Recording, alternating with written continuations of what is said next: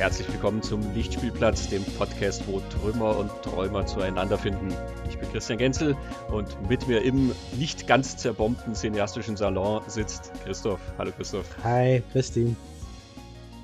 Schön, dass wir uns zu dieser ersten Folge im Jahr 2024 einfinden. Mhm.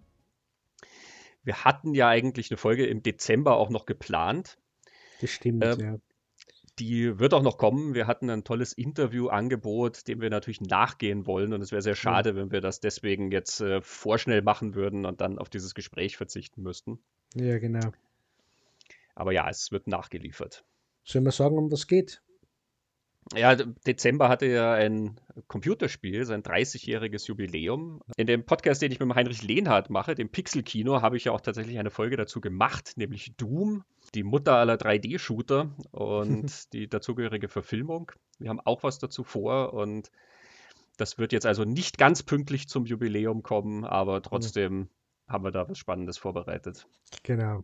Heute geht es um ganz was anderes als Doom. Na gut, wenn man jetzt ein bisschen einen makaberen Witz macht, in, in Doom wird viel kaputt und hier ist auch viel kaputt, um was heute geht, aber, aber bevor wir anfangen mit unseren heutigen Filmen, nur der Hinweis auf unsere Steady-Kampagne. Äh, man kann uns auf Steady unterstützen und da freuen wir uns sehr und äh, äh, noch einmal vielen Dank an die Unterstützer, die uns bisher unter die Arme greifen, damit wir weiter das Angebot so machen können, wie wir es machen. Wo findet man uns, Christian? Auf steadyhq.com-lichtspielplatz. Auch von meiner Seite genau. herzlichen Dank und äh, wir hoffen, dass sich da noch ein paar dazu gesellen, damit wir mhm. hier weiter ähm, ja, tief in die Filmgeschichte einsteigen können. Genau. Das haben wir heute auch vor. Du hast schon gesagt, es mhm. äh, ist viel kaputt. Die Sachen sind schon kaputt zu Anfang des mhm. Films. Wir begeben uns in die deutsche Nachkriegszeit. Mhm. Das Ende der 40er Jahre nach dem Zweiten Weltkrieg. Wir haben ja schon einmal in unserer Folge Nummer 59 über die Berliner Ballade geredet. Und mhm. in einer ganz frühen Staffel von uns mhm. haben wir auch mal über Peter Lorres Film Der Verlorene geredet. Auch da mhm. waren wir in dieser Nachkriegszeit.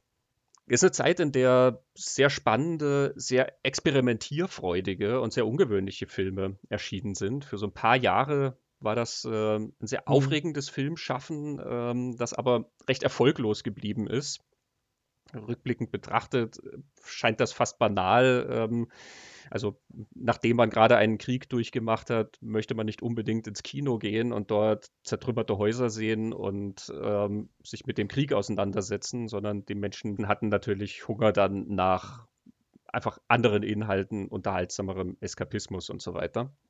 Aber filmgeschichtlich gesehen sind da sehr, sehr spannende und lohnenswerte Sachen entstanden. Mhm. Und wir haben uns heute zwei dieser Filme rausgesucht, aus den Jahren 1947 und 1948. Genau. Äh, 1947 ist in jenen Tagen erschienen, ein Film von Helmut Keutner. Und 1948 der Film ohne Titel. Das ist der Titel des Films, Film ohne Titel, von Rudolf Jugert. Und warum haben wir diese beiden Filme zusammengefasst. Zum einen gibt es eine personelle Verbindung. Helmut Keutner ist die personelle Verbindung und Rudolf Jugert ist die zweite personelle Verbindung.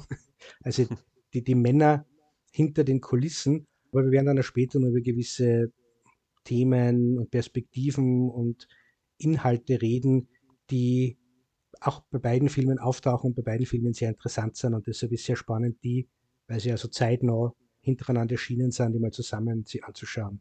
Genau, wir machen das jetzt so. Wir stellen erst einmal die beiden Filme vor und geben ein bisschen Hintergrundinfos eben zu den Personen, zu ihrer Entstehung. Und dann reden wir quasi so abwechselnd und zusammen über beide, da sie ja so ein bisschen auch mhm. zusammengehören mhm. und Ähnlichkeiten haben. Fangen wir also mal an mit In jenen Tagen. Das ist ein Film mit einem sehr, sehr ungewöhnlichen Erzähler. Genau. In jenen Tagen, da erzählt uns ein Auto eine Geschichte. Tatsächlich ist es, äh, das Auto spricht im Voice-Over und Helmut Keutner ist die Stimme des Autos, der Regisseur. Mhm. Es ist ein Episodenfilm. Es sind sieben kurze Geschichten und es gibt eine Rahmenhandlung und die Rahmenhandlung, das sind zwei Männer, die 1946 im zerbombten Hamburg, und das ist das echte Hamburg, ein Autofrack finden und das ausschlachten. Sie holen noch irgendwelche Ersatzteile raus, die noch äh, zu verwenden sind. Da finden sie eine intakte Fensterscheibe und ähnliche Dinge. Und während sie an dem Auto arbeiten, beginnt so ein Gespräch zwischen den beiden, wo es darum geht, ob es überhaupt noch Menschen gibt in diesem Land oder auf der Welt, so nach all dem, was passiert ist. Ähm, und sie finden so kleine Details in dem Auto, so äh, eine Hutklemme oder eben irgendwas, das eingraviert ist auf der Fensterscheibe, einen, einen Kamm. Und von diesen Details ausgehend erzählt uns dann das Auto im, im Voiceover seine Geschichte und die Geschichte der Menschen, die mit diesem Auto gefahren sind. Und so springt man dann immer wieder in diese einzelnen Episoden hinein und gehört, kommt nach Ende der Episoden wieder zurück zur Rahmenhandlung und dann geht es wieder in die nächste. Also da wird dann immer das nächste kleine Detail, das nächste kleine Erinnerungsstück quasi gefunden und so kommen wir dann in die nächste Geschichte, die uns das Auto erzählt. Und der, der Bogen darüber, der sie dann spannend ist, das sagt das Auto ganz putzig am Anfang, dass es eigentlich äh, gebaut wurde, um 1000 Jahre zu fahren, aber es wurden dann nur zwölf. Und es beginnt in der ersten Episode, die, die spielt rund um den 30. Jänner 1933. Das war die Machtübernahme der Nationalsozialisten, dieses Datum. Und so handelt sich äh, der Film anhand dieser sieben Episoden eigentlich durchs nationalsozialistische Deutschland, durch diese Zeit. Also es beginnt noch vor dem Krieg. Äh, es gibt dann eine Episode, wo die die Progrome 1938 auftauchen, wo die Geschäfte der Juden zerstört werden. Und plötzlich ist man dann schon in den Kriegsjahren und dann taucht das Attentat von 1944 auf und dann ist man plötzlich im Russlandfeldzug und es endet dann wirklich in den letzten Kriegsmonaten äh, mit Menschen auf der Flucht. Das ist jetzt einmal so grob erzählt, was in, in jenen Tagen passiert. Und wir werden dann, wenn wir über gewisse Themen und Gemeinsamkeiten mit dem Film ohne Titel reden, dann auch wieder zurückkommen auf einzelne Episoden und Geschichten und dann genauer erzählen, was da passiert. Sonst würden wir jetzt, glaube ich, vollkommen die Übersicht verlieren. Ja, sieben Geschichten sind schon eine Menge gewissermaßen. Mhm.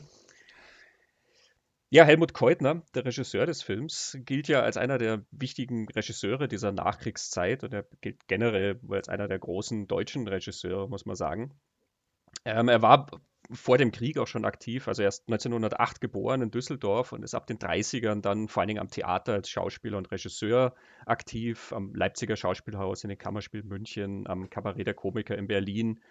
Ähm, er hat dann auch als Drehbuchautor gearbeitet und hat 1939 dann sein Regiedebüt, also sein filmisches Regiedebüt Kitty und die Weltkonferenz veröffentlicht. Ähm, das ist eine Komödie, die kurz nach der Premiere auch schon verboten wurde, weil die Figur des englischen Wirtschaftsministers zu sympathisch gezeichnet sei. Ähm. Lass mich raten, das ist doch dem Goebbels aufgefallen, oder? Das, das, das riecht gewaltig nach Dr. Josef Goebbels. Es ist jedenfalls programmatisch für seine weitere Karriere. Also er hat dann weitere Komödien gemacht. Kleider machen Leute mit Heinz Rühmann, Romanze in Moll 1943. Auch der, da kam Josef Goebbels, der das als ehe- und sittenzerstörend empfand und defätistisch. Der ähm, Richtige. der wurde dann aber tatsächlich noch gezeigt, dann, äh, weil es Proteste gab und so. Der nächste Film aber, Große Freiheit Nummer 7, so ein großer Klassiker mit Hans. Albers, mhm. wurde dann tatsächlich von der Zensur sozusagen weggeschafft und den haben wir dann erst nach dem Krieg gezeigt bei Große Freiheit Nummer 7 hat man sich so ein großes Seefahrer-Epos vorgestellt oder zumindest große deutsche Seemänner und tatsächlich zu sehen sind dann halt Raufbolde und Trunkenbolde und es gibt außereheliche Affären und ähm, auch so ein Rückzug ins Private. Das ist also nicht das, was man sich gewünscht hätte und ja, deswegen wurde der Film unterschlagen. Und der nächste Film, den er gedreht hat, er hat es immer geschafft, dann weitere Filmprojekte zu starten, Unter den Brücken, der 1944 gedreht wurde und tatsächlich dann 1945 fertiggestellt wurde. Der lag dann im März 1945 der Filmzensur noch vor, aber ähm, da, da, war ja der Krieg dann schon wirklich fast verloren. Also er war schon verloren, aber er war schon fast aus. Und es gab also gar keine Gelegenheit mehr, ihn irgendwo noch zu zeigen. Deswegen hatte auch der dann erst 1946 Premiere. Keutner hat 1946 zusammen mit Helmut Beck die Produktionsfirma Kamera in Hamburg gegründet. Und das war die erste Firma, die die Spielfilmlizenz in der britischen Zone erhalten hat. Damals war Deutschland ja in die Zonen, die Besatzungszonen der Besatzungsmächte unterteilt. Jeder hatte sein eigenes Süppchen sozusagen, was gekocht wurde. In dieser Zone in Hamburg, da gab es dann tatsächlich schon im September 1945 auch Vorführlizenzen für zehn Kinobetreiber. Da wurden dann vor allem englische, amerikanische Filme gezeigt, aber zum Beispiel eben auch Große Freiheit Nummer 7, der ja Deutschland bislang vorenthalten wurde. Und ab Januar 46 gab es dann auch eine Lizenz fürs Synchronstudio. Und ab März gibt es dann eben die Kameraproduktionsfirma von Keutner, die sich dann ab August daran macht, diesen Film in jenen Tagen zu drehen. Das war unter widrigen Umständen. Also die Kamera war geliehen und Material war natürlich nicht ganz einfach aufzutreiben. Es wurde alles unter freiem Himmel gedreht, weil es ja keine Ateliers gab. Der Winter 46 auf 47, der war auch sehr hart. Es gibt dann Geschichten wie, wo die da im Freien natürlich drehen, dass dann der Kameramann so auf die Motorhaube vom Auto geschnallt war, um das einzufangen, wie die da rumfahren. Er ist dann im Juni 1947 uraufgeführt worden, in Ostberlin dann ein Jahr später, September 48. Und Keutner war dann in dieser Nachkriegszeit auch noch sehr aktiv. Er hat dann der nächste Film gleich, den er gemacht hat, Der Apfel ist ab, ähm, auch so ein Kabarettstück. Das ist dann wieder was etwas Heiteres, was er von der Kabaretttruppe aus den 30ern genommen hat, ein Stück, was damals erst verboten war und dann erst Ende der 30er aufgeführt wurde. In den 50ern, da hat er dann sehr, sehr große deutsche Filme gemacht, Ludwig II. und den Antikriegsfilm Die letzte Brücke des Teufels General ist ganz berühmt mit Kurt Jürgens oder der Hauptmann von Köpenick. Mhm. Er hat sogar einen kurzen Ausflug nach Hollywood gemacht. Ähm, er ist dann bei der Universal unter Vertrag gekommen und hat zwei Filme dort inszeniert, Zu Jung und Ein Fremder in meinen Armen. Beim letzteren hat sogar Mary Astor mitgespielt. Ähm, das war aber nicht von Erfolg gekrönt. Der Filmkritiker Friedrich Luft hat dann darüber geschrieben, ein Talent durch den Hollywood-Wolf gedreht, ehe es noch mit der Kamera Piep sagen konnte. Ein trauriges Beispiel der künstlerischen Selbstaufgabe. Oh. Und das ist vielleicht ein bisschen bezeichnend auch für die letzten Jahre von Keutners Karriere, ähm, wenn man also zum Beispiel in das Rororo Filmlexikon schaut, da sind auch sehr, nun ja, unfreundliche Worte dann gerade über seine späten Jahre verdorren. Also, dass er dann nur noch niveaulose Komödien gemacht hat und dass er also auch nicht mehr zu großen Aussagen fähig war mit seinen Filmen. Bekannt ist dann noch die Lausbuben-Geschichten, die 1964 mit Hansi Kraus rausgekommen sind, diese erste Ludwig-Thoma-Verfilmung, die hat er gemacht.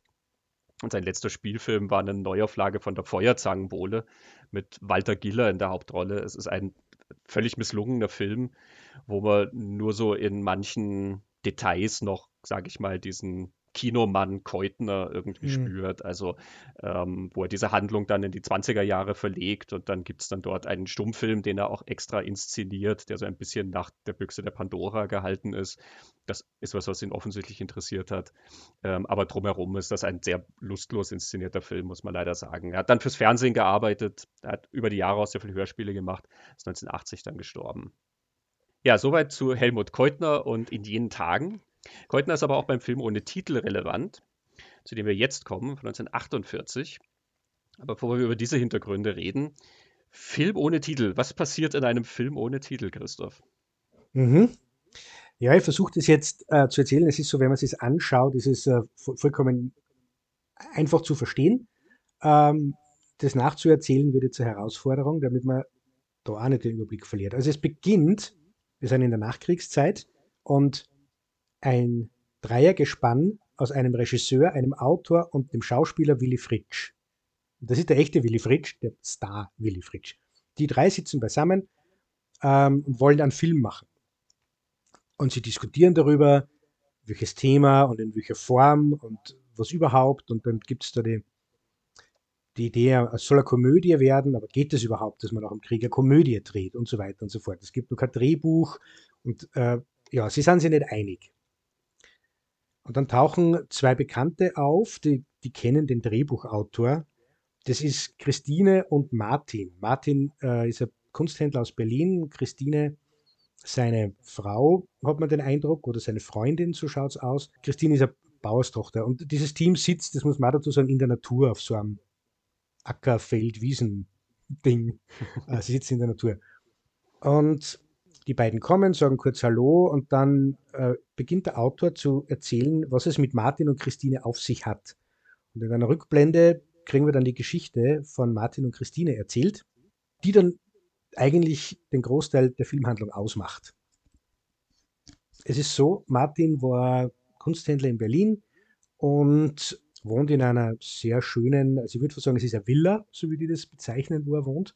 Mhm. Und nach einem Bombenangriff gewährt er äh, einer jungen Frau, eben Christine, gespielt von Hildegard Knef, also die recht junge Hildegard Knef damals, Unterschlupf und sie wird dann quasi dem, das Dienstmädchen dort im, im Haus. Die beiden verlieben sich, ähm, aber es ist ein bisschen kompliziert aufgrund des Standesunterschieds. Und deshalb scheint die Beziehung nicht zu, zu klappen. Also gerade äh, Christine ist sich da unsicher und sie verlässt das Haus wieder. Zwischendrin springt der Film dann immer wieder zu diesem Autor, Schauspieler, Regisseur-Team zurück, der, wo dann so Fragen gestellt werden und Überlegungen angestellt werden. Kann dieser, diese Geschichte ein Film werden? Welchen Film will man überhaupt machen? Und so, und dann erzählt der Autor immer weiter. Und dann springt die Handlung in die Zeit nach dem Krieg und plötzlich hat sich die Situation völlig verdreht. Und Martin, der Kunsthändler, ist auf der Flucht, ist besitzlos, ist obdachlos, geht von der Front zurück, äh, sucht Unterschlupf am Land auf einem Bauernhof und das ist der Hof von Christine oder von, von Christines Vater. Und plötzlich ist jetzt er der Hausangestellte, der für den Hof dort arbeiten muss, also die Rolle, die Christine vorher bei ihm zu Hause hatte quasi. Und sie sind immer noch verliebt, sie wollen ein gemeinsames Leben, aber diesmal ist es so der, der Vater, der, der, das ist diese Ehre, diese bäuerliche Ehre kommt mir vor, das, das verbietet diesem Vater da einzuwilligen, dass er, dass Martin die Christine heiraten darf, weil seine Tochter heiratet einen Bauern. So, Mensch. Und an dieser Stelle springt dann der Film wieder zurück zu diesem Dreiergespann, an den Filmemachern, die dann darüber diskutieren, na, wie kann diese Geschichte enden in einem Film? Und dann entwerfen sie drei so Szenarien, so recht äh, expressionistisches, düsteres, kantiges Finale im Regen, wo alles den Bach runtergeht. Das will der Regisseur, der, der große Künstler, ne, der Schauspieler will mehr so eine Lustspielvariante, Willy Fritsch, mit recht viel Spaß und Freude und Hochzeit. Und der Autor erzählt dann, wie es wirklich ausgeht. Und dann sieht man das Ende, wie die Geschichte wirklich ausgeht. Und es ist äh, ja, die beiden haben, haben ein Leben miteinander. Es endet tatsächlich auf einer Hochzeit. Aber es ist nicht die Hochzeit von Martin und Christine, sondern von jemand anderem. Und da sitzt dann auch dieses Filmteam, diese drei. Und dann erscheint am Ende vom Film der Titel, Film ohne Titel, weil jetzt haben sie sich darauf geeinigt, wie dieser Film zu erzählen ist. Ich hoffe, es war verständlich. das ist Film ohne Titel. Ja, wirklich eine sehr spannende Metakonstruktion und mhm. da kommen wir natürlich noch dazu. Aber auch hier so ein bisschen als Background-Info: Rudolf Jugert, der Regisseur, den wir schon erwähnt haben, hat tatsächlich auch eine Verbindung zu Keutner. Er war nämlich der Assistent von Keutner. Unter anderem bei In jenen Tagen, aber tatsächlich bei all den Filmen, die ich von Keutner jetzt erwähnt habe, aus dieser Zeit von 1939 bis 1946. Jugert und Keutner haben zusammen mit Ellen Fechner dieses Drehbuch geschrieben. Keutner hat auch produziert den Film und hat auch seine üblichen Mitstreiter mitgebracht, also zum Beispiel den Kameramann Igor Oberberg, der eben auch in jenen Tagen gemacht hat. Das heißt, es sind durchaus verwandte Filme. Jugerts Biografie ist gar nicht unähnlich. Der ist 1907 geboren, Hannover, und ist auch ab den 30ern dann unter anderem am Schauspielhaus Leipzig als Regieassistent, als Dramaturg, als später als Oberspielleiter tätig. Dort lernt er auch Helmut Keutner kennen. Äh, vorher ging er aber auch noch nach Rom und er hat in Cinecittà eine Ausbildung gemacht, hat dann eben bei Keutner assistiert. Und er wurde auch 1943 zur Wehrmacht eingezogen, musste dann als Dolmetscher äh, quasi dort arbeiten, geriet in amerikanische Kriegsgefangenschaft, ist dann wieder zurückgekommen, dann weiter mit Keutner eben gearbeitet. Film ohne Titel ist seine erste Regiearbeit. Und er hat später noch eine ganze Reihe an anderen Filmen gemacht und einiges davon ist auch sehr spannend und ambitioniert. Da gibt es ein pazifistisches Drama mit Maria Schell namens Es kommt ein Tag. Es gibt einen Film namens Nachts auf den Straßen mit Hans Albers und Hildegard Knef wieder. Der hat den Deutschen Filmpreis sowohl für den Film als auch für die Regie gewonnen. Es gibt eine Effi Briest-Verfilmung aus den 50er Jahren von ihm mit dem Titel Rosen im Herbst. Für das Kriegsdrama Kenwort Reiher hat er 1964 das Filmband in Gold gekriegt. Er hat aber ab den 60ern sich vor allen Dingen aufs Fernsehen verlagert, weil er im Kino nicht mehr sehr erfolgreich war.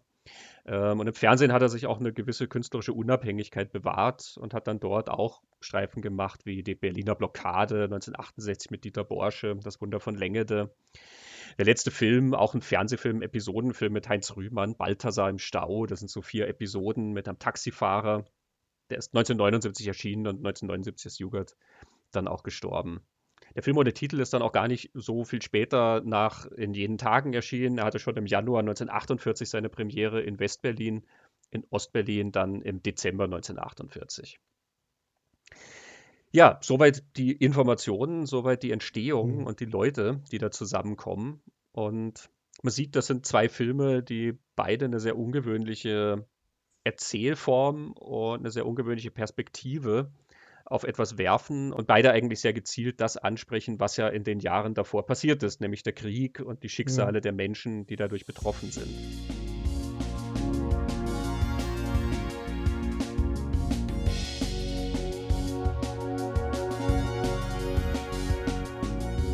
Vielleicht reden wir erstmal eben über diese Erzählmuster, die ja wirklich sehr, sehr spannend und ungewöhnlich sind. Das, das Auto, das erzählt und ähm, das Filmteam, das irgendwie auf der Suche nach einer Handlung ist oder auf der Suche nach der Form dieser Handlung. Mhm.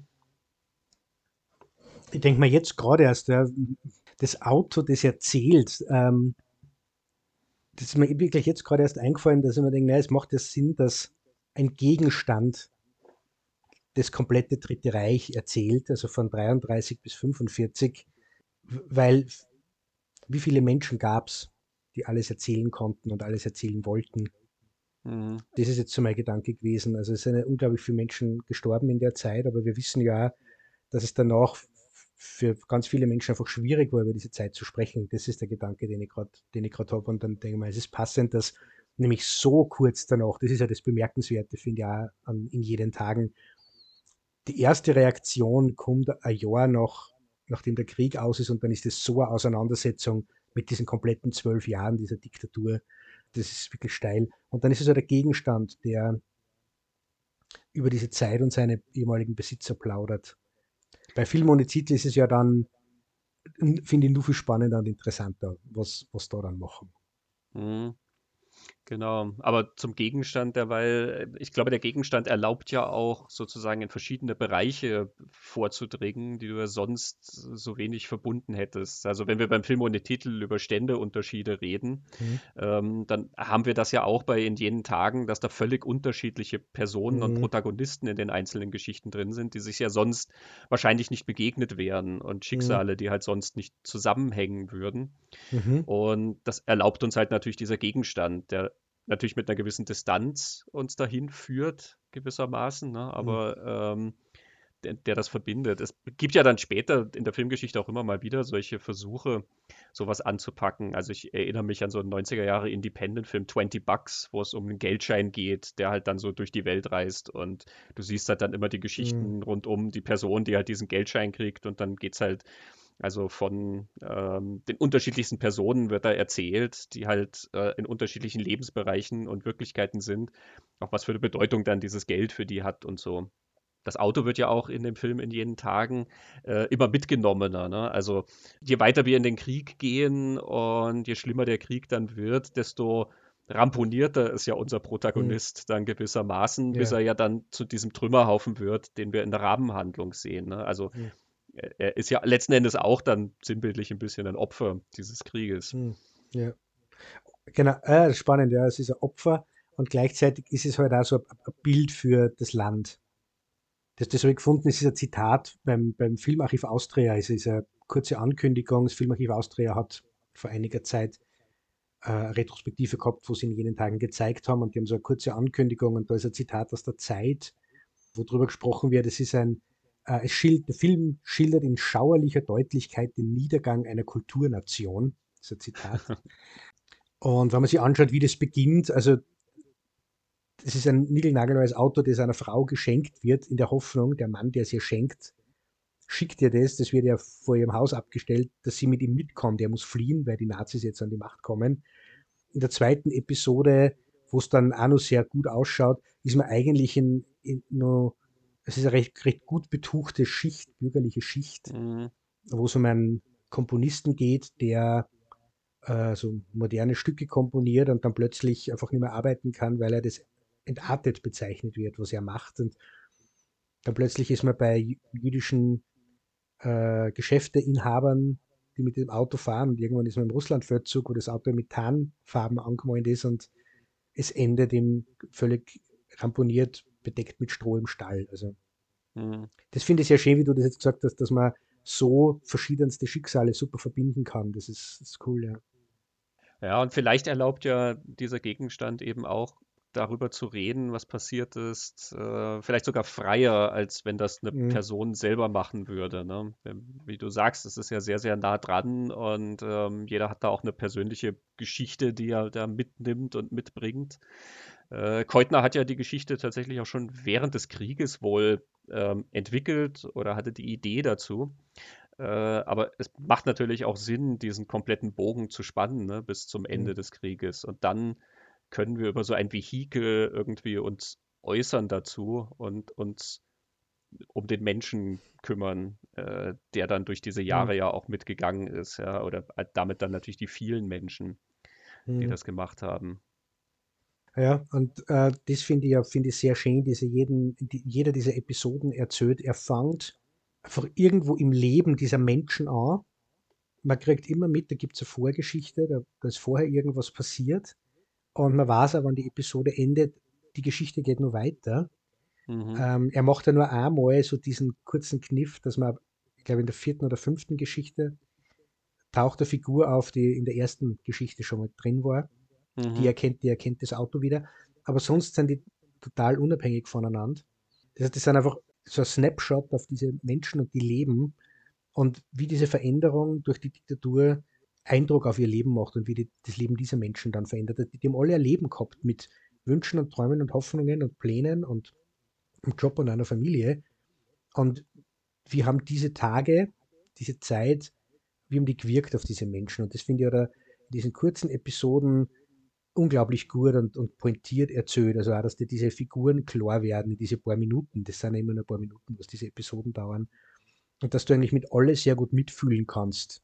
Da fällt mir jetzt niemand ein, zu dem ich keinen Kontakt herstellen hätte können von diesen Figuren. Es ist ja auch eine sehr schöne Erzählung, dann verpackt eigentlich. Ne? Also diese Episode, die du erwähnt hast mit dem Komponisten zum Beispiel, die mhm. fand ich ja sehr gelungen, weil das ja eigentlich in so eine Ehegeschichte mit einer Affäre verpackt mhm. ist, wo es dann darum geht, eben, dass da jemand drauf kommt und das vielleicht verpetzen möchte, gewissermaßen, mhm. ja, und so eine, etwas Eifersucht ist da auch im Spiel und diese Unwissenheit zwischen den Personen, ähm, da, da, liegt sehr viel Spannung zwischen denen mhm. in der Luft. Ähm, und dann spielt das mit rein, diese Wirklichkeit, ähm, und hat dann natürlich auch einen Effekt darauf, mhm. wie diese Konstellation dann irgendwie weitergeht. Also das passt zu dem, wie du gesagt hast, es ist so ein Schnappschuss, ne, weil wir mhm. eigentlich komplett andere Leben sozusagen haben. Und es ist aber auch interessant, weil man daran merkt, wie sozusagen die politischen Ereignisse sich ja erst rantasten an die Menschen. Mhm. Ne? In mhm. den ersten paar Episoden bist du ja noch relativ mit den Leuten sozusagen beschäftigt, die eigentlich irgendwelche anderen Ziele und Interessen und mhm. ähm, mhm. Bedürfnisse und so haben. Ähm, und das spielt dann nach und nach stärker rein und dann bist du halt irgendwann in Geschichten, wo die natürlich extrem durch diese Ereignisse gezeichnet sind und da reingeworfen sind, ne? wo mhm. also sozusagen solche persönlichen Geschichten dann zurückstehen müssten, weil jetzt ist Krieg, jetzt sind wichtigere Sachen, die mhm. äh, einen persönlich betreffen. Manche von diesen Episoden, finde ich, wirken wie so Kurzfilme oder Kurzgeschichten. Mhm äh, gar nicht so wie Vignetten oder Episoden. Manche dann das schon, da gibt es diese eine Geschichte mit den zwei Schwestern und dem Mann, der im Widerstand ist. Das ist wirklich wie so ein Ausschnitt aus einer großen, langen Geschichte, der so gut gewählt ist, finde ich, dass man total checkt, um was es geht und da, was das Drama in dieser Geschichte ist, so wer da jetzt wen retten will und, und das auch schafft hoffentlich. Aber gerade die Komponisten-Episode ist wirklich wie eine, eine Kurzgeschichte. Das ist von mhm. hinten bis vorn äh, würde man das einfach rausnehmen und als Kurzfilm zeigen, wird keiner sagen, ah, das gehört in einen anderen Film ein, das merkt man, sondern das funktioniert als Einzelstory so auch total super. Mhm. Ich finde die letzte dann auch, wo die, die Frau mit dem Kind auf der Flucht ist in der Scheune und dann kommt der Soldat, der desertiert ist, auch in die Scheune. Den spielt Karl Radatz, der ja äh, auch im, im Dritten Reich als Schauspieler immer gearbeitet hat. Der kommt in die Scheune, der ist Josef und diese Geschichte von den beiden funktioniert, finde ich, auch so als einzelner kleiner Kurzfilm, als Kurzgeschichte total gut. Mhm. es ist meisterlich erzählt, finde ich.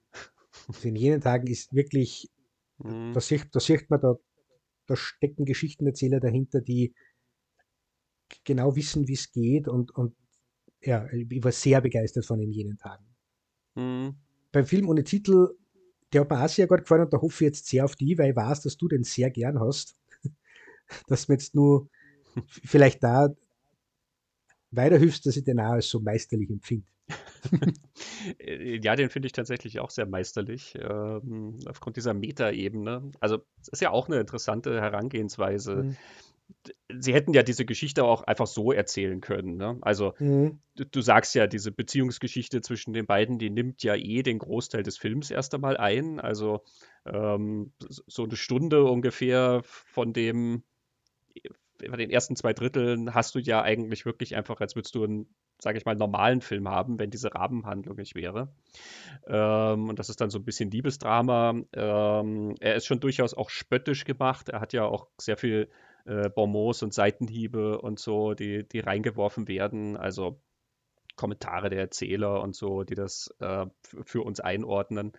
Aber die Tatsache, dass da eben Leute beisammensitzen, der Film fängt ja damit an, dass sie darüber debattieren, was für einen Film man jetzt eigentlich zu dieser Zeit machen könnte. Mhm. Und sind sich ja dann schon gleich uneinig, weil ähm, genau das, was ich zum Anfang gesagt habe. Ne? Die Leute wollen vielleicht keine Trümmer mehr sehen und das sagen die dann auch. Ja, die Leute wollen Unterhaltung. Ne? Und dann sagt man, ja, wie kann man jetzt quasi so einen Film machen? Wie kann man quasi mhm. diesen Hintergrund der Zeit einfach verleugnen? Also man muss das ja ehrlich machen. Und ähm, dieses Wortgefecht allein, das erlaubt uns quasi schon so ein bisschen Einblick, glaube ich, in einen Prozess, den sehr viele Filmemacher zu der Zeit mhm. auch hatten. Da ist ein Bedürfnis, was zu sagen und gleichzeitig ist das vielleicht das Bedürfnis der Leute nicht so groß, das auch zu sehen. ähm, aber die Frage, wie geht man da heran? Und das Nachkriegskino hat ja eine sehr große Bandbreite. Also da gibt es ja auch die ganz ernsten Trümmerfilme, wo du wirklich ganz hart menschliche Schicksale ansiehst äh, und denen äh, komplett ohne solche Erzählklammern und ironischen Brechungen und ähm, besonderen Erzählmuster und sowas folgst, sondern wirklich äh, ganz, ganz harter Realismus. Und dann gibt es eben hier so Experimente. Wenn wir denken an die Berliner Ballade zum Beispiel, die ja dann so als Dokumentation aus der Zukunft aufgezogen mhm. ist, wo wir eben auch über einen besonderen Erzählrahmen da quasi rankommen.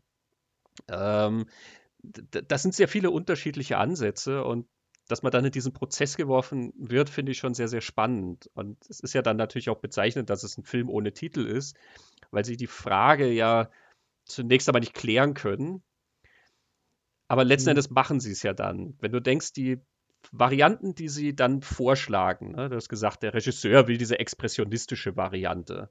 Das, das mhm. harte mit den schrägen Kameraperspektiven mhm. und alles dann in Schatten getaucht. Und es fühlt sich ja plötzlich wie ein anderer Film an. Es ist ja fast ein bisschen Parodie von dem. Ähm, mhm.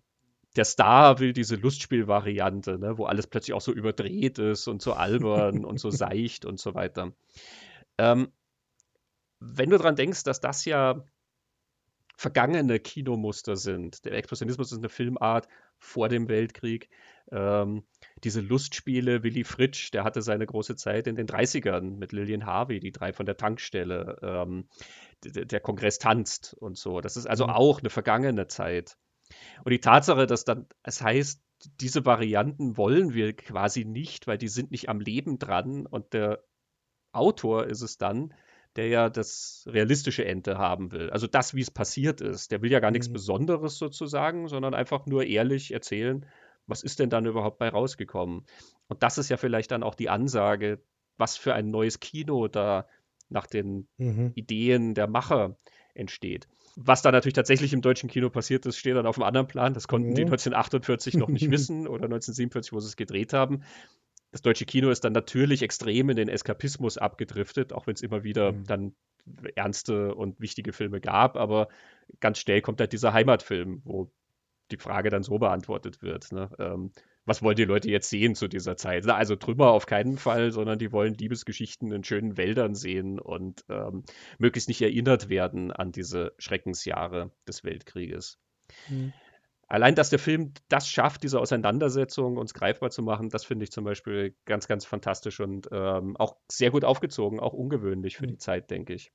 Du hast recht, ja. Eben ja doch, dass es unglaublich leicht ist und wir haben in der Berliner Ballade ja auch drüber geredet. In jenen Tagen ist nicht leicht. Der fühlt mhm. sich, der hat ein Gewicht, der Film.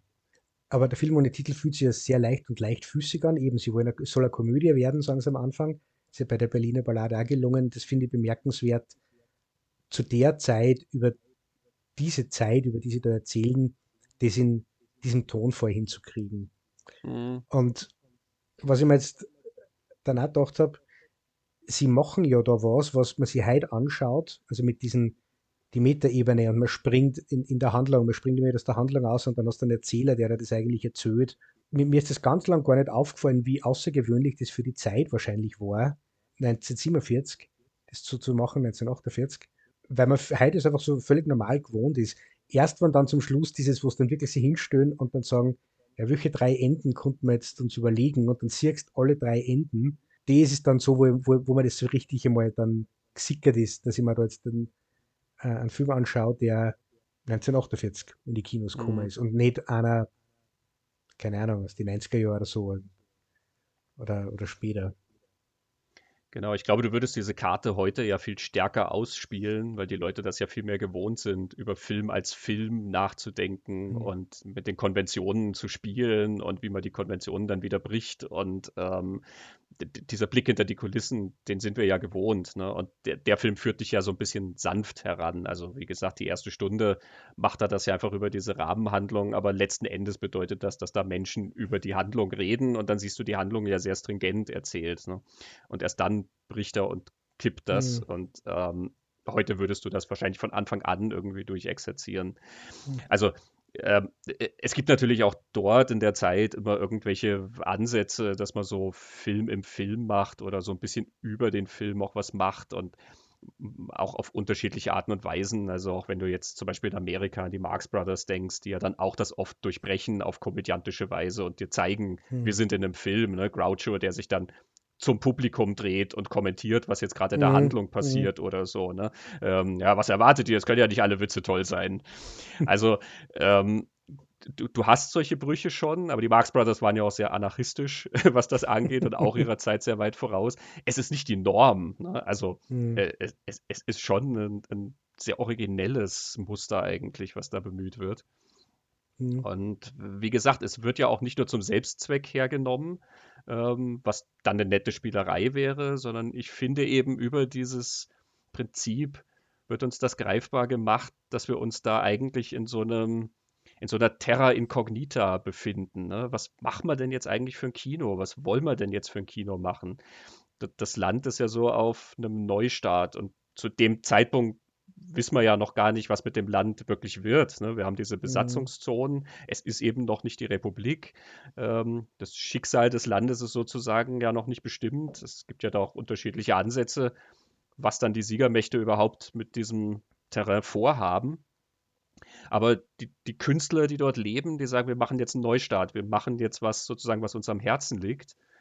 Und da erlaubt uns halt dieses Erzählmuster auch, diesen Prozess nachzuvollziehen.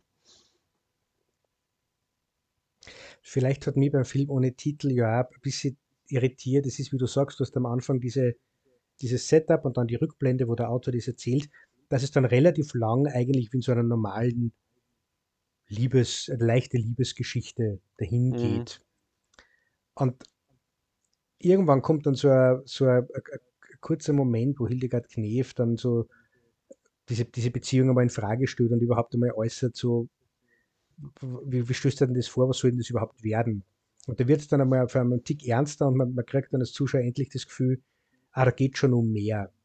Und wenn sich das dann dreht, in der zweiten mhm. Hälfte, da finde ich, wird dann auch der, der Punkt oder einer der Punkte, es ist ja nicht so, dass Film ohne Titel einen Punkt macht, sondern einer der Punkte, die er bearbeiten und sagen will, wird dann auch nochmal sehr, sehr deutlich und du brauchst aber die erste Hälfte vorher dazu, um das so erzählen zu können. Du, du kannst es ja nicht anders machen, mhm. wenn du auf das aussehen willst.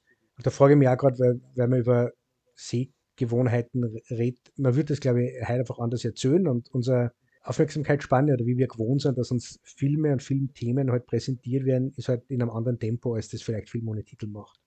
Genau.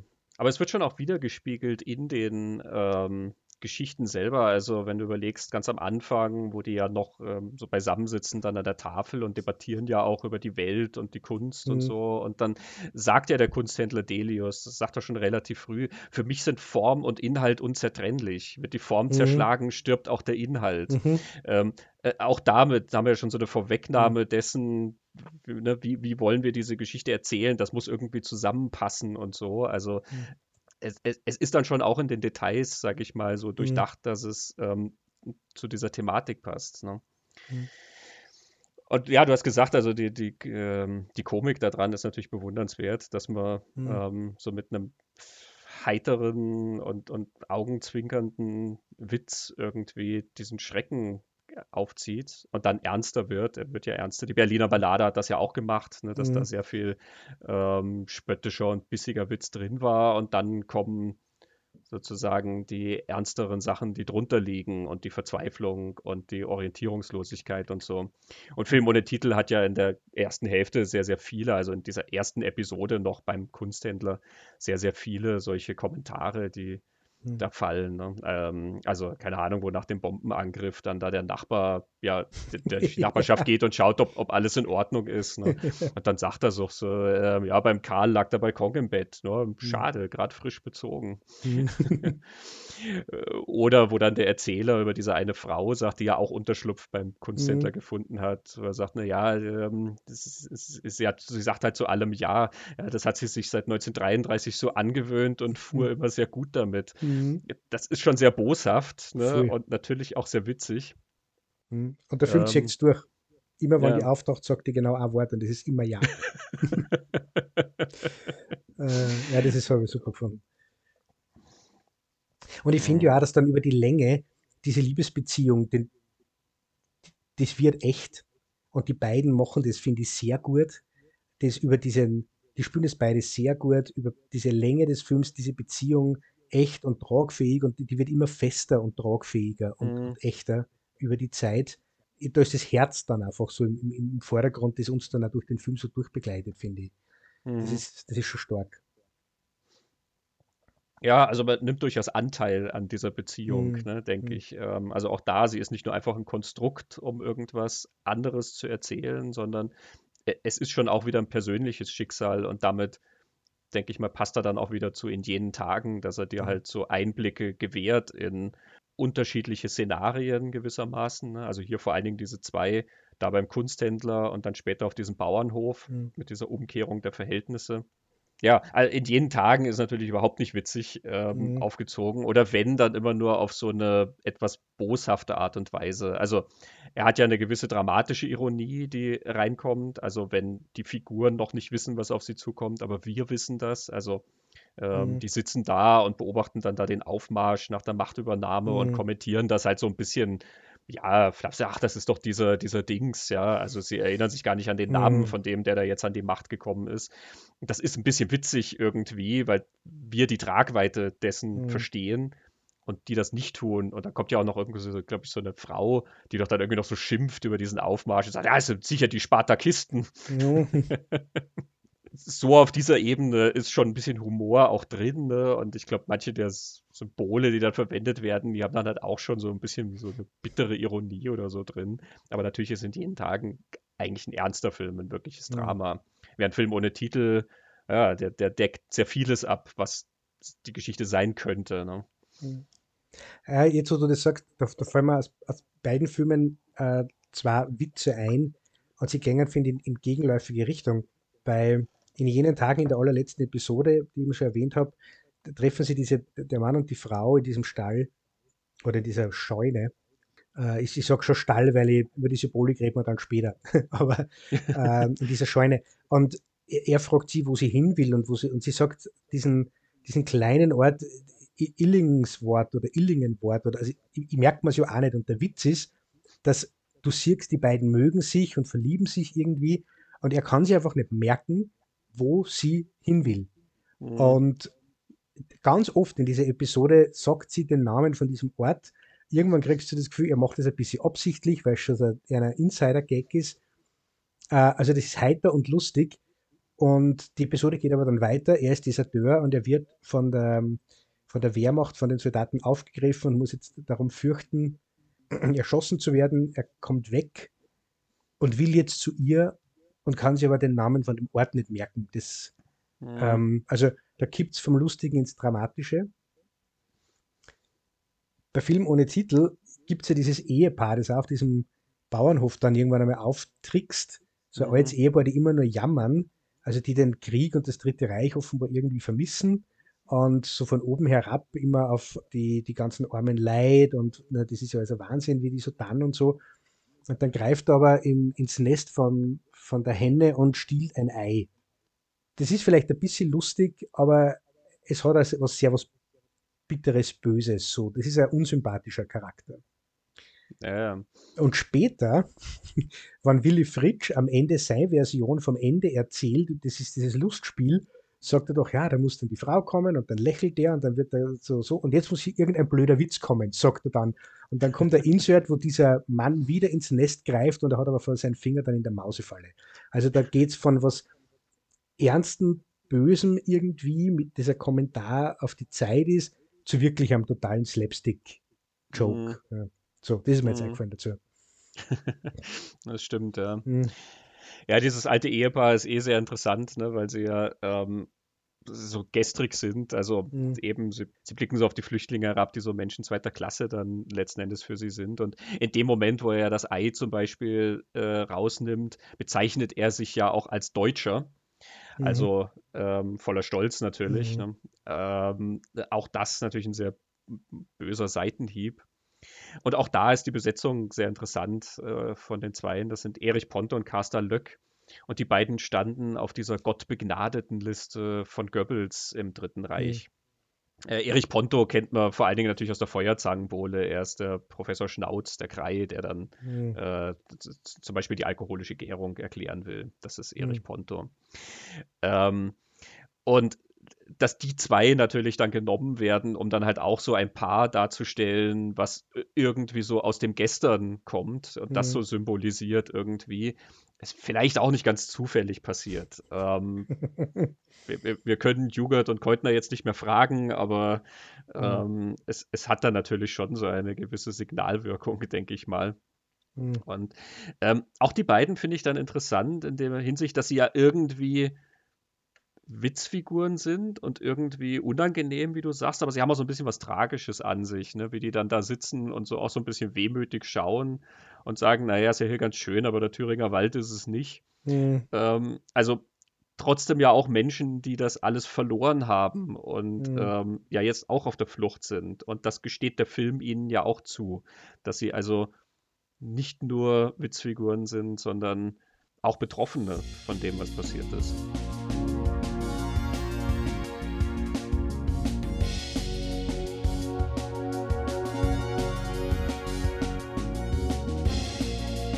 Vielleicht ist das eine gute Gelegenheit, um mal über die Symbole in diesen zwei Filmen zu reden. Und ich habe jetzt dieses Ehepaar oder die Besetzung dieses Ehepaars auch schon erwähnt, die ja vielleicht etwas Symbolhaftes an sich haben. Mhm. Äh, und auch die Besetzung von Willy Fritsch, der ja was Symbolhaftes mhm. an sich hat, in dem, dass er ja dann abgelehnt wird, letzten Endes im Film. Ähm, und im Vorspann des Films ja steht, er spielt nicht mit. Mhm. Die drei Herren, die da sitzen, spielen ja nicht mit, laut Vorspann. Genau. Also da liegt natürlich etwas Symbolisches drin. Keutner hat in, in jenen Tagen ja sehr viele Symbole quer durch die Bank verwendet. Mhm. Auch auf anderen Ebenen. Und du hast vorhin ja die letzte Szene dann auch schon erwähnt. Genau, das im Stall. Ähm, die letzte Episode ist eben, ich habe es jetzt schon ein paar Mal erzählt, vielleicht nur mal kurz, es gibt, es sind die letzten Kriegsmonate, Wochen, Tage, wie immer. Ja. Auf einem Bauernhof in einem Stall steht ihm dieses Auto mit Stroh bedeckt. Und ein Soldat kommt herein und, und will dort Unterschlupf. Und wie er dann sich das Auto anschaut, merkt er, es ist eine Frau mit ihrem Baby dort, die auch dort schlaft. Sie heißt Marie und er heißt Josef. Und dann hast du diese beiden Menschen im Stall mit dem Baby, Maria und Josef.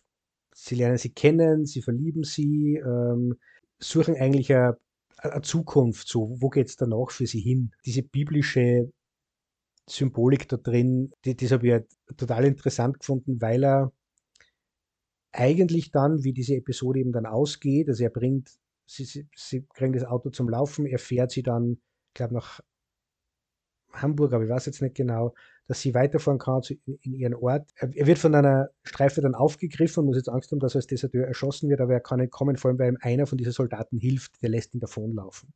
Er, setzt also diese Episode mit dieser biblischen Symbolik auf, die christliche Kernstaatfamilie, dort wo das neue Leben beginnt, hm. ohne dann in der Episode das, in dieser biblischen Symbolik weiterzuerzählen. Und das habe ich interessant gefunden. Er bleibt ja dann bei seinen Figuren und nicht mhm. bei der Symbolik das hat mich dann beschäftigt, so, weil das deutlicher ist als, als andere im Film. Und warum? Und ich komme nicht auf mehr als dieses, der Film endet oder der Krieg endet eben mit dieser Familie, mit der was Neues beginnt und, und mit diesem, mit dieser Christusgeburt in der Bibel ist ja auch die, mhm. die schöne neue Welt quasi verbunden, die Vergebung der Sünden, der, der Heiland, also diese ganze, was da alles dranhängt an dieser Weihnachtsgeschichte eigentlich. Das ist ein interessanter Punkt, weil wir ja jetzt bei Film ohne Titel auch über diesen Neuanfang geredet haben. Ne? Und mhm. auch hier eben, ja, es ist ein starkes Symbol natürlich für so einen Neuanfang. Mhm. Ich glaube, es hängt sehr stark mit dieser Idee zusammen, dass ja es immer irgendwie um die Menschlichkeit kreist. Also mhm. die Figuren, die sich fragen, was zeichnet einen Mensch aus und ähm, was ist diese Menschlichkeit, die da gefunden werden kann. Und alle diese Episoden wollen uns ja dann auch irgendwie so einen Akt der Menschlichkeit zeigen. Ne? Also ähm, eben die Person, die dann darauf verzichtet, aus niederen Beweggründen diese Affäre aufzudecken, denn das ist, würde ja mhm. nur einfach so auf Eifersucht passieren. Ähm, Leute, die sich äh, zu einem gewissen Grad, naja, vielleicht nicht opfern, aber die sich, die halt für jemand anderen einstehen und und und. Also es werden solche Akte gezeigt und da ist natürlich dann diese christliche Geschichte oder diese Weihnachtsgeschichte ja ein sehr starkes Symbol für Menschlichkeit, ne? weil ja dieses Kind dann in der Religion äh, alles davon repräsentiert, äh, mhm. an Nächstenliebe und so weiter. Mhm. Ähm, vielleicht greift man damit dann natürlich relativ weit, denn wie du sagst, das ist ja jetzt kein Symbol, was dann in aller Konsequenz ausgespielt mhm. wird. Es ist ja nichts, was dann, also da kommen dann nicht drei Weise aus dem Morgenland und ähm, wir sehen auch nicht, was aus dem Kind wird und es wird dann, haha, der neue Kanzler oder so, sondern äh, es ist halt ein Bild, was verwendet wird. Ja. Ja, und trägt halt damit Bedeutung mit, aber ich glaube schon, dass es sich in, in diesem Thema auch mit dem größeren Thema des Films verbindet. Hm, ja, ja, genau, das ist ja sehr ausformuliert bei in jenen Tagen. Es geht um die Menschen und gibt es noch Menschen, das ist ja als Klammer auch so erzählt, wie gesagt habe, ganz am Anfang, die beiden Männer, die das Auto da auseinandernehmen, das ist die Diskussion. Der eine sagt, es gibt ja keine Menschen mehr. Und Marie am Ende fragt, glaube ich, Josef das dort in diesem Stall, ob es mhm. überhaupt noch Menschen gibt und was er da glaubt. Mhm, genau, und da hast du dann mhm. zum Beispiel den Soldaten, der ihn dann gehen lässt und so. Ne? Mhm, also ja ähm, er blickt immer wieder auf diese kleinen Akte der Menschlichkeit letzten Endes auch. Mhm. Aha, und jetzt, wenn wir über das reden, jetzt verstehe ich diese eine Episode besser. Das geht jetzt kurz weg von der Symbolik, aber mit der ich mir am schwersten getan habe, weil das ist diese Episode mit diesem Paar, sie ist Jüdin, er nicht. Und sie haben dieses Bilderrahmengeschäft und es ist mhm. diese Episode rund um die Progrome 1938. Und sie merken, es wird jetzt eng, da wird alles kaputt gemacht und sie fahren dann raus aus der Stadt in so einen Schrebergarten und sie sagt zu ihm, sie sollen sich scheiden lassen. Und erklärt ihm dann die ganzen Gründe und er weigert sich aber und er sagt, das ist doch ein Blödsinn, was du sagst. Mhm. Und sie kommen dann in die Stadt zurück äh, und merken, weil er ein Geschäft nicht markiert ist, dass er einem Geschäft nichts passiert ist. Sie aber die ganze Zeit Angst hat, sie ist die Inhaberin, sie ist Jüdin, es wird was passieren. Die, die, das endet dann ja unendlich tragisch, weil die dann ja Selbstmord begehen in diesem Schrebergarten am Ende. Wenn man so unter dieser, wer opfert sie für wen, da ist es ja am stärksten. Das ist ja die tragischste Episode, finde ich. Äh, wo sie ihm, glaube ich, so verstehe ich es ja, eigentlich diese Tür aufmacht, sein Leben zu retten in dieser Diktatur, weil ihr es ist, ist verwirkt, sie hat keine Chance, ohne es auszusprechen, er versteht es, glaube ich, und bleibt aber bei ihr bis eigentlich zur letzten Konsequenz. Mhm. So, ja. Mhm. In, in jenen Tagen hat, finde ich, sehr viel äh, Details, die sich so stark auf die Zeit beziehen, dass man vielleicht manchmal das eine oder andere nachschlagen muss. äh, oder, oder sich auseinandersetzen muss mit der Zeit, um nachzuvollziehen, was er da, da jetzt als einen an Dingen erzählt. Nicht viel, aber immer wieder, finde ich. Eine Schleife, ja. Wir waren ja bei der Symbolik. Hm. Ja, wir hatten das Auto selber ja auch schon als. Symbol, was sich natürlich sehr stark durch, durch alles Hm. durchzieht. Aber es sind dann auch immer wieder so Kleinigkeiten, einfach einzelne Bilder oder Momente oder so, glaube ich, die auch eine gewisse Symbolkraft irgendwie beinhalten. Also es gibt zum Beispiel in einer Episode, wo der Wagen ja dann abstirbt, wo der Motor des Wagens Mhm. abstirbt. Und das passiert exakt vor einer Mauer, auf die die Worte totaler Krieg, totaler Sieg geschrieben stehen Hm. Das ist, glaube ich, auch eine sehr deutliche Symbolik, ne, dass, Mhm. ähm, naja, der totale Krieg war es, aber ähm, der Sieg dann nicht so. Hm. Und ich kann mich nicht exakt erinnern, ob es dieselbe Episode war, aber ich glaube schon. Aber da schimpft er dann beim Straßenverkehr irgendwie, dass in diesem verdammten Land niemand umdrehen will. Mhm. Mhm. Auch das so ein Satz zum Beispiel, ne, der Mhm. ja eine große Mehrdeutigkeit hat. Er redet natürlich über den Verkehr einfach, äh, Mhm. weil ihn das nervt, aber in dem Kontext des Films ist das natürlich dann auch schon so dieses, ja, ja, ne, wir, wir rasen auf diesen Abgrund zu letzten Endes. Ich bin mir jetzt nicht sicher, ob es nicht die andere Episode ist mit diesen beiden Soldaten in, in Russland, wo dieser Satz fällt. Bin mir jetzt nicht mehr 100. Mhm. Weil wenn du sagst, es ist eher in dieser Episode mit dem Auto, das abstirbt, sitzen zwei Frauen im Auto. Mhm. Das ist diese Ja. Stauf, Stauffenberg-Geschichte. Mhm. Genau, Ähm, ja. Aber ja, nein, das ändert am Satz nichts. Aber diese, diese, bei dieser Russland-Feldzug-Episode, da geht es ja darum, dass ein Fahrer mit dem Auto an irgendeinen hochrangigen Kommandanten aus der Wehrmacht äh, abholen und irgendwo anders hintransportieren soll. Und der kommt und ist, sie steigen mitten in Russland und alle sind dreckig. Und der kommt geschniegelt und gestriegelt in der schönen Uniform und sagt, wir fahren jetzt los. Und dann erklärt ihm der Fahrer, naja, es ist Vollmond, da sind Partisanen, das ist vielleicht nicht so schlau. Ja, da wird er doch keine Angst haben und äh, der klassische Nazi halt. Und sie fahren dann in der Nacht mit abgedunkelten Scheinwerfern durchs Feindesland und wenn man denkt, okay, das ist auch ein starkes Bild für, wie sich dieses Land da bewegt hat in der Zeit mit Mhm. abgedunkelten Scheinwerfern, ohne Sicht, ohne Blick in der Finsternis. Äh, ja, einfach Geisterfahrt. So. Mhm. Das stimmt, ja. Es ist auch ein sehr interessantes Bild, was relativ am Anfang schon kommt, beziehungsweise das ist ja schon dann der Aufhänger eigentlich, über den wir in die erste Episode einsteigen. Auch ein spannendes Bild, dass sie ja Symbole finden, die in der Windschutzscheibe eingekratzt Mhm. sind. Und das ist 30133. Mhm.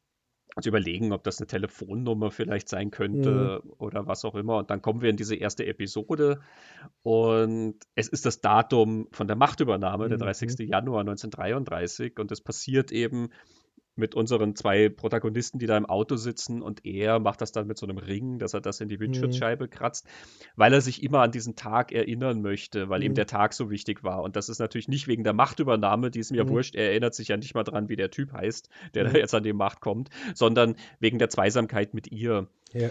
Ähm, und das ist auf vielen Ebenen, finde ich, ein sehr starkes Symbol, nämlich auf diese Mhm. Vermischung von dem Privaten und dem Politischen eben, Mhm. also dass da wie das eine ins andere hineinspielt oder wie das dann kippt irgendwann, was wichtig ist und was nicht.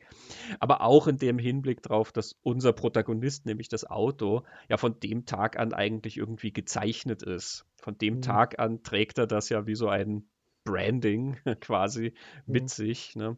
dass sich da alles geändert hat. Wenn du dran denkst, das sagt, ja, ich dachte, ich werde tausend Jahre lang Mhm. ähm, aktiv sein oder ich war dafür gebaut, tausend Jahre.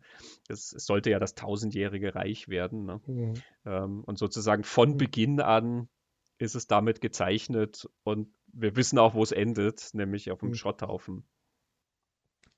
Genau, und wird nicht sogar gesagt, erzählt uns das Auto nicht, dass tatsächlich am Tag oder am Tag vorher aus dem Werk gekommen ist. Also wirklich die Mhm. Geburt des Autos war mit der Machtübernahme.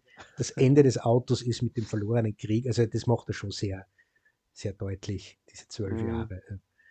Genau. Ja, da ist Film ohne Titel, denke ich mal, in den Bildern oder in den Momenten weniger symbolisch, sondern dann eben in diesen Meta-Momenten, ne? in, in Mhm. Fragen eben der Besetzung und in Fragen eben dieses der Ablehnung alter Kinokonventionen und solcher Geschichten, ähm, die dann irgendwie reinkommen. Es ist auch ganz interessant, dass unter diesen drei, die da am Anfang äh, debattieren und ja nicht im Film mitspielen, wie wir wissen.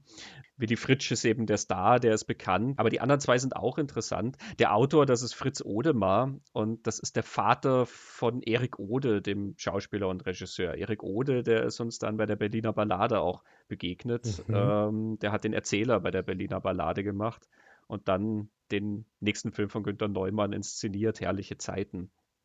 Mhm. Ähm, der andere, Peter Hamel, der den Regisseur spielt, der hat dann kurz darauf tatsächlich auch sein Regiedebüt gegeben mit Hans im Glück, sein erster Spielfilm 1949. Hm. Also das sind auch Leute, die eine gewisse Geschichte sozusagen mitbringen oder irgendwie repräsentieren.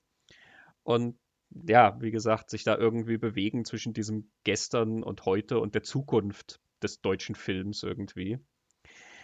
Und natürlich hat dieser Film ohne Titel, also der Name des Films, hat natürlich dann auch so eine Symbolkraft. Ne? Und ähm, mhm. ich glaube, da hängen die beiden Filme dann auch wieder so ein bisschen zusammen, dass da irgendwie versucht wird, was zu sagen und sie wissen nicht genau, mhm. wer oder was da gesagt wird. Ne? Es ist so eine Wortlosigkeit, glaube ich, oder mhm.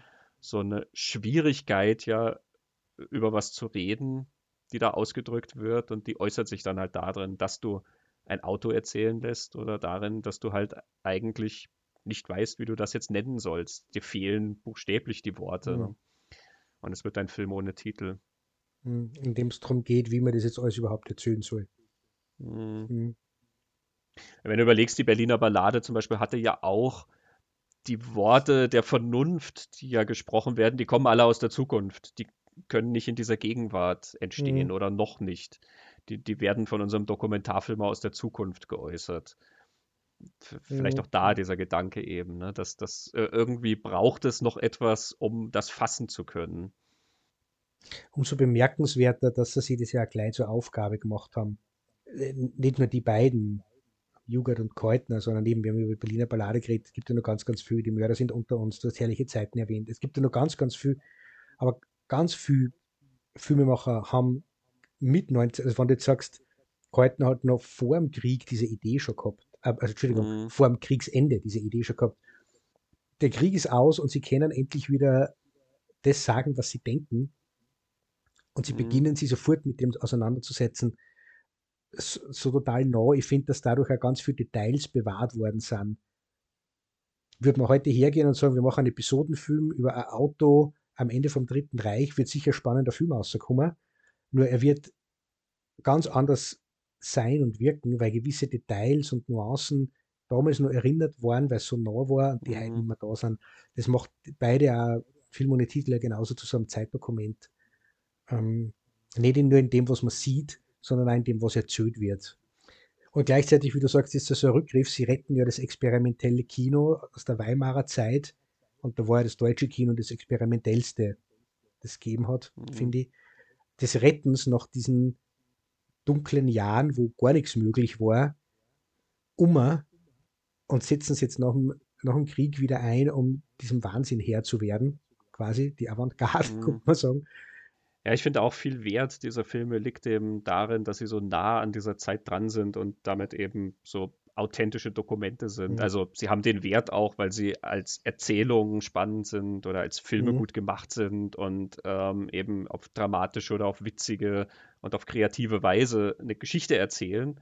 Ähm, aber sie sind so nah dran, dass du es halt wirklich merkst. Wie du sagst, wenn du heute so eine Geschichte machen würdest, ähm, mit dem Auto, die wäre anders und ich mhm. befürchte, sie wäre sehr viel plakativer, mhm.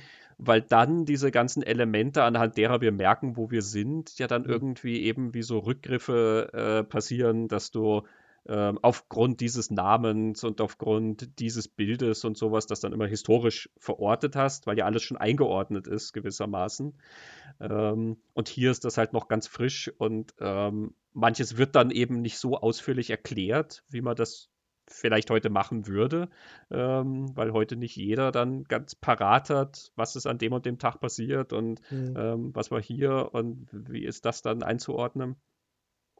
Und gleichzeitig hat es ja nicht die Bilder, die Bilder können nur nachgestellt werden, ne? während du hier äh, ja so einen dokumentarischen Charakter dann auch hast. Mhm. Ne? So sah Hamburg halt aus und bei mhm. der Berliner Ballade hast du dieses Berlin, was so aussah. Und selbst beim Film ohne Titel, was ja nicht in diesen Trümmerfilm passt, weil äh, das ja fehlt. Und trotzdem siehst du die Menschen, wie sie da aussahen mhm. und wie mhm. sie da geredet haben und ähm, die, die, diese Befindlichkeiten, sage ich mal, diese Gedanken sind halt einfach so nah dran eingefangen, dass es damit auch wieder was Dokumentarisches hat. Mhm. Und das ist auch, finde ich, das Faszinierende an, nebst diesen ganzen so spannenden filmexperimentellen Dingen, finde ich das, das Faszinierende an diesem ganzen Nachkriegskino, was uns die über diese Zeit erzählen und über dieses Land erzählen und die Menschen erzählen. Mhm. Und das ist ja eben, wie man gesagt hat, bei in jenen Tagen ist ja diese Menschlichkeit und die Menschen das ausformulierte zentrale Thema bei Film ohne Titel Sansas A.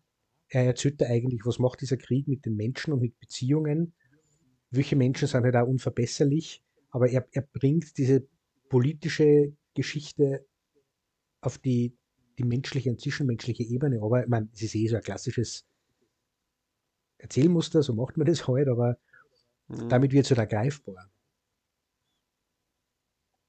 Interessant ist, dass er auch beide Filme mit einem großen Optimismus dann letzten Endes mhm. das erzählen. Ne? Also auch der dramatische Keutner, bei dem sehr viel arg ist irgendwie, aber weil er sich ja auf die Menschlichkeit konzentriert, hat er dann so ein, eine Hoffnung letzten Endes drin, die mhm. er da sagt. Ne? Eben die Frage, ob es noch Menschen gibt oder nicht, aber die ist zum Ende des Films beantwortet. Ja, es gibt immer diese Akte mhm. der Menschlichkeit eben. Und Film ohne Titel hat das ja letzten Endes auch, in dem wie dann die Figuren agieren und ähm, er ist ja hoffnungsfroh, in dem wie er dann letzten Endes endet und wie er die beiden dann doch zusammenführt. Ähm, und hat ja auch diese Inhalte über die Menschlichkeit, ne? also wo an einer Stelle zum mhm. Beispiel gesagt wird, ähm, dass gut zu sein heißt, von dem zu geben, was man eigentlich dringend braucht, vom mhm. Überfluss zu geben, das ist nichts Besonderes. Ne? Mhm. Ähm, also eine Selbstverständlichkeit, wie es da heißt. Mhm. Ähm, wo also auch dieses Thema Menschlichkeit ja durchaus angesprochen wird und eben auch da hoffnungsfroh endet. Und in dem Sinne natürlich auch hoffnungsfroh für die Künstler, weil sie eben etwas finden, wie sie erzählen können und was sie erzählen können und auch wollen, mhm. ähm, ohne dabei sozusagen das zu verleugnen, was sie machen wollen oder ähm, die Themen, die ihnen wichtig sind, irgendwie wegzulassen auch die Berliner Ballade hat ja diesen Optimismus dann mhm. sehr stark, ne, dass alles besser wird. Das sagt uns der Dokumentarfilm aus dem Jahr 2048. Mhm. Nicht alle von diesen Trümmerfilmen sind so. Ne? Es gibt ja auch einige, die wirklich sehr, sehr niederschmetternd sind. Also wenn du Deutschland im Jahre Null zum Beispiel anschaust, das ist ein italienischer Film, ähm, der aber in äh, Deutschland gedreht wurde. Das ist schon eine wirklich, wirklich harte Nummer und es gibt natürlich auch andere, die sehr trüb sind.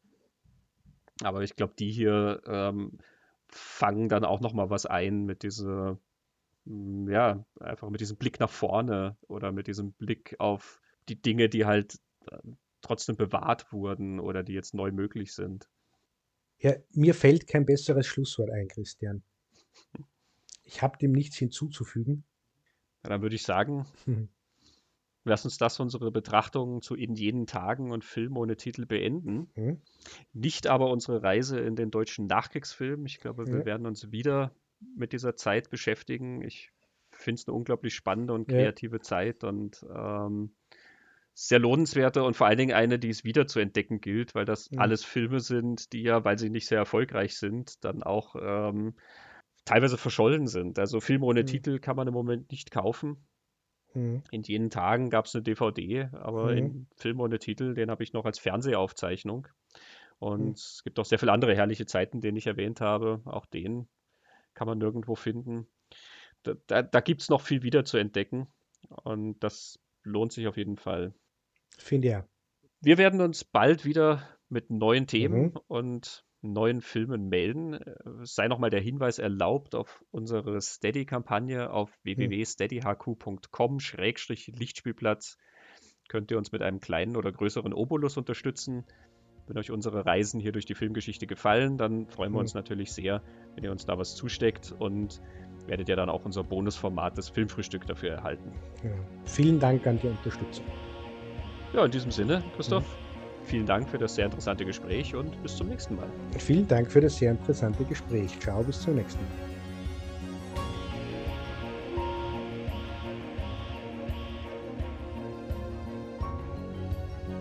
Das war die Folge Nummer 69 vom Lichtspielplatz. In jenen Tagen und Film ohne Titel, wie erzählt man vom Krieg? Der Lichtspielplatz ist eine Produktion von Christian Genzel und Christoph Schwarz. Den Schnitt besorgt Christoph Schwarz. Die Musik stammt vom Tanzorchester von Dominik Niesel. Der Lichtspielplatz kann auf Steady unter steadyhq.com-lichtspielplatz unterstützt werden. Vielen Dank an alle Supporter, vor allem Producers Edition Unterstützer Silvio Six. Wir hören uns in Kürze wieder im Lichtspielplatz.